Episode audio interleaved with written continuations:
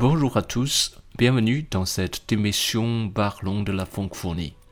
Je suis Charles, c'est une émission dont le but est de faire découvrir la culture francophone.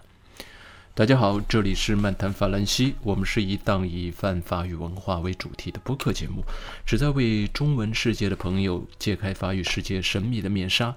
大家可以通过搜索“漫谈法兰西”在喜马拉雅、苹果播客和每日法语听力上找到我们。今天呢，我们来推荐一首法国古典音乐大师德彪西的作品——德彪西的《牧神午后前奏曲》。很多年前听到这首曲子的时候，是我在看书的时候。哎，这首曲子特别适合在你做一件需要集中精力的事情的时候，它作为背景音乐。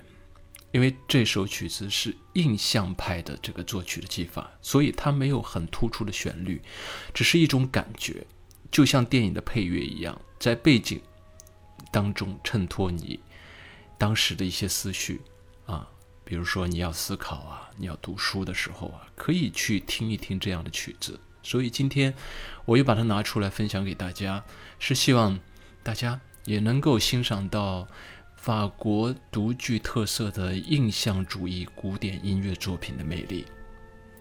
那德彪西的这首《牧神午后前奏曲》是他的第一部管弦乐的作品，它也是最最短的。嗯，篇幅最短的一首管弦乐作品。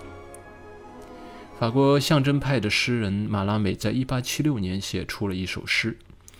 这首诗呢，描写了罗马希腊神话中司管森林与田野的牧神的冥想。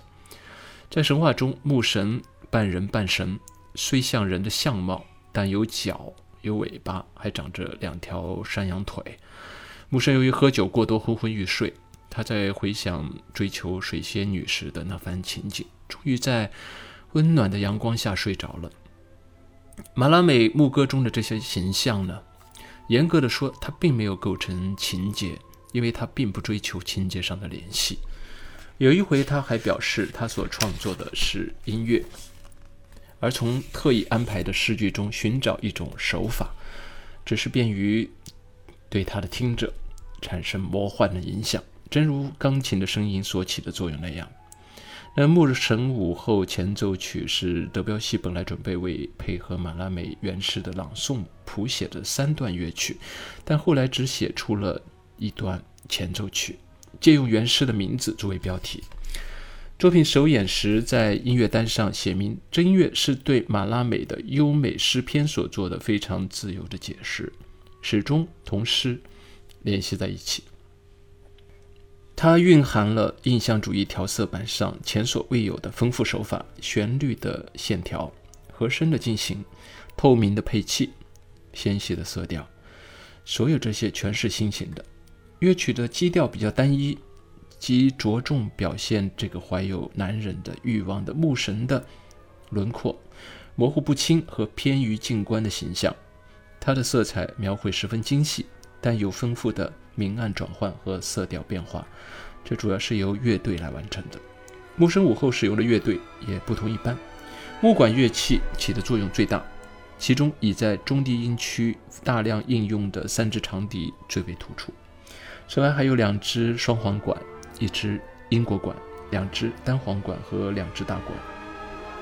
铜管乐器只用了四支法国号，至于打击乐器则几乎毫无立锥之地。只是在最后才用上了两个古式高音小拨，再加上两架竖琴和全部的弦乐器。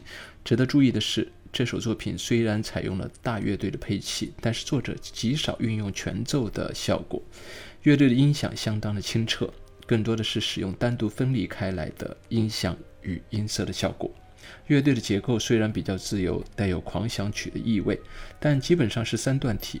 同时结合着变奏的因素，音乐的进行从容不迫，其中并没有任何戏剧性的冲突和明显的高潮，也没有明确的对比性的穿插。